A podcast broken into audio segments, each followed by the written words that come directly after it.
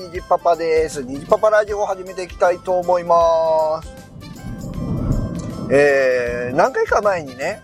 最近趣味が増えましたよ、的な話をしたんですが、えー、その中でもね、えー、ゴルフなんですけど、うんゴルフって、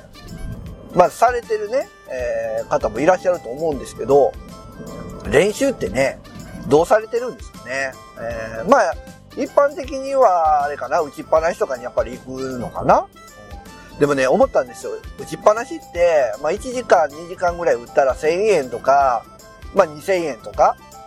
いるじゃないですか。で、週1で行くと、4週間やから、まあ8000円。ね。でまあたまに週2で行くと、とか考えると1万円普通に超えてくる。ね。ほんで、プラスで、えー、じゃあ月に1回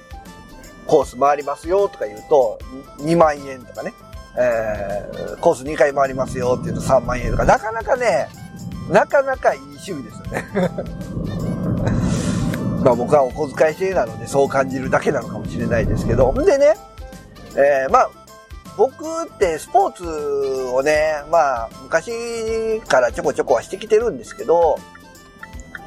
自分の中でスポーツって毎日練習、まあ毎日、うん、まあって言い過ぎかもしれないですけど、ある程度の頻度で練習しとかんと、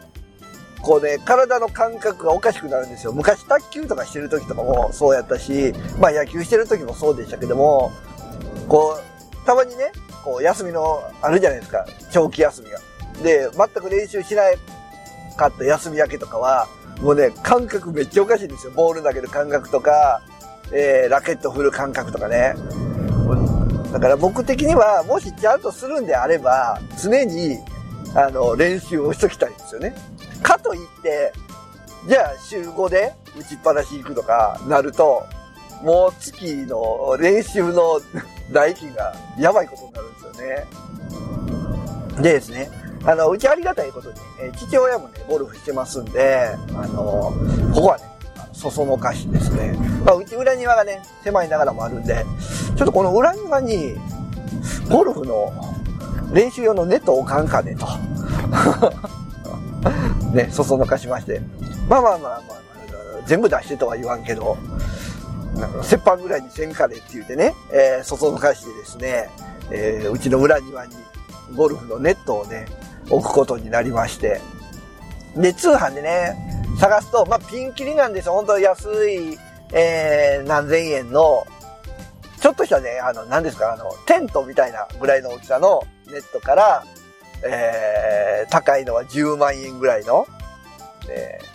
ー、ゲージみたいなね、本当に3メーター、3メーターの、おしっかりとした骨組みのゲージみたいなんからいろいろあるんですけど、まあ、今回僕が買ったのは、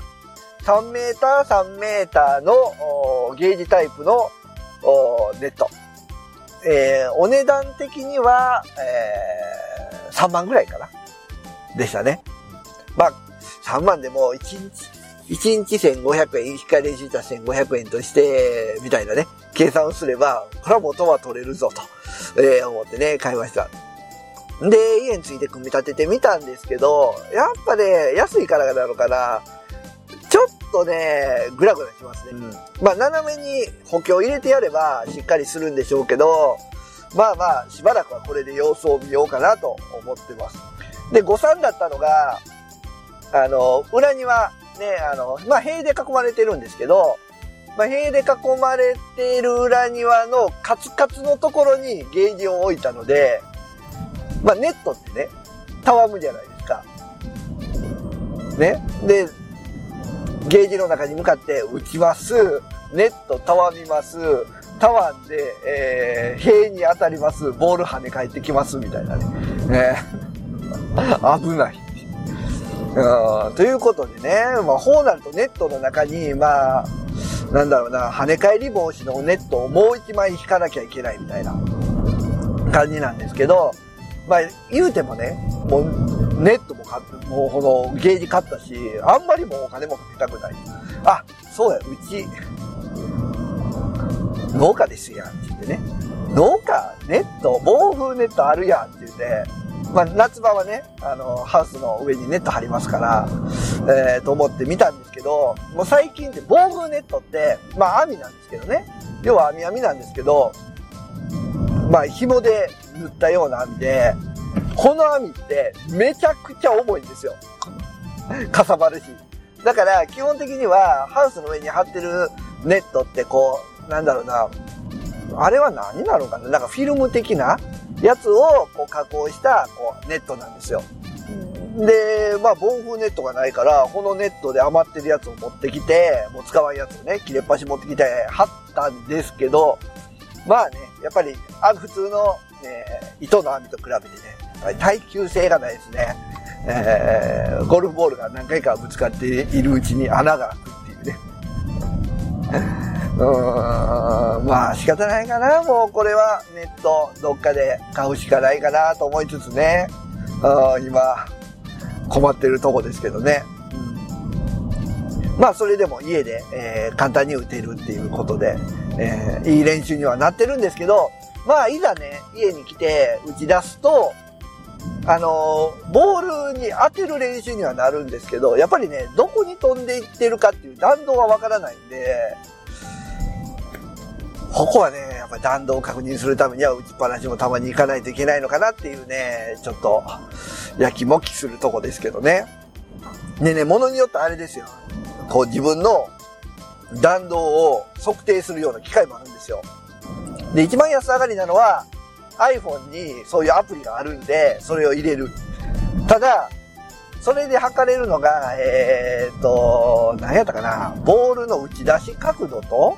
えー、ボール、ボールのスピードと、あとはクラブのヘッドスピードなんですけど、ここに、まあ、どれぐらい飛んだかみたいな、あとか、そういうのを入れようとすると、まあね、有料プランになるんですよね。月額、何ぼやったかね、700円だったかな。あね、結構するなと思うんですけど、ただね、えー、そういう弾道を測るちゃんとした機械を買うとなると、えー、そんな額では済まないと。まあ1万2万ぐらいいるんかな。2万、2万ぐらいはいるんかな。で、まあ最近だとね、この、えー、打ち出し、この打った様子を実際にこう、グラフィックの画面に出してくれるような、そんなシステムもあってですね。まあそんなんだともう30万とか、あするっていうね。まあ夢の機会かなと思うんですけど。まあね、してる人は家の中にね、そういうコース作ってみたりだとかね、してますんで、いや、いいなと思いながら、まあまあ、まだまだ初めて、えー、1ヶ月も経ってないのでね、えー、まあ地道に、えー、まずはボールに当てる練習からね、始めていこうかなと思ってますけど、そしてですね、もう一個、だ僕が打ちっぱなしね、家の裏の練習場で打って、えー、ほんで、うちの父親もね、僕が打ってると来て打ってするんですけど、まあそうなるとですね、うちの息子、1年生の息子くんがですね、来てね、僕も打ちたい。っていうわけですよ。ねまあまあ、打ってみたらって言って打たすんですけど、まあ打ち方とかはめちゃくちゃですけど、やっぱね、頭に当たるんですよね。で、当たると嬉しいみたいで。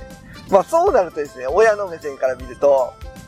大人用のクラブをね、振ってるんで、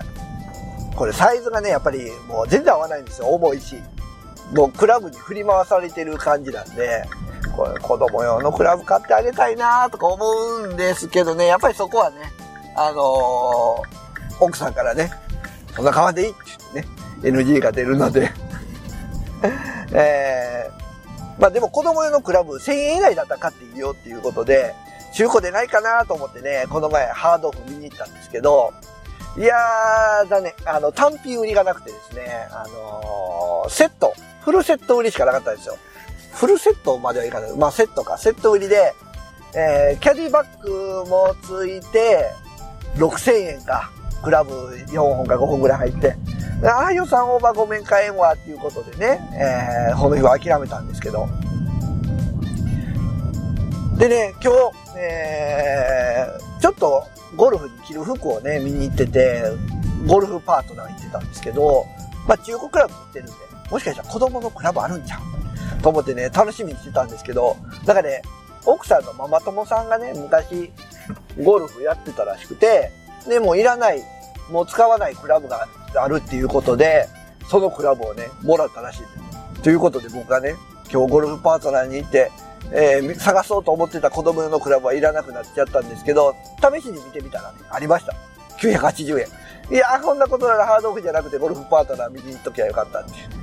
まあ今日帰ってね、子供が、えー、レディース用のクラブで打てるのか果たして触れるのか。まあ最悪ね、それも重くて触れないようだったらね、えー、ゴルフパーツがいて子供用のクラブ980円でね、仕入れてこようかと思っております。ということで、今回はですね、えー、ちょっと新しく始めた趣味のゴルフについてね、ちょこちょこ喋ってみました。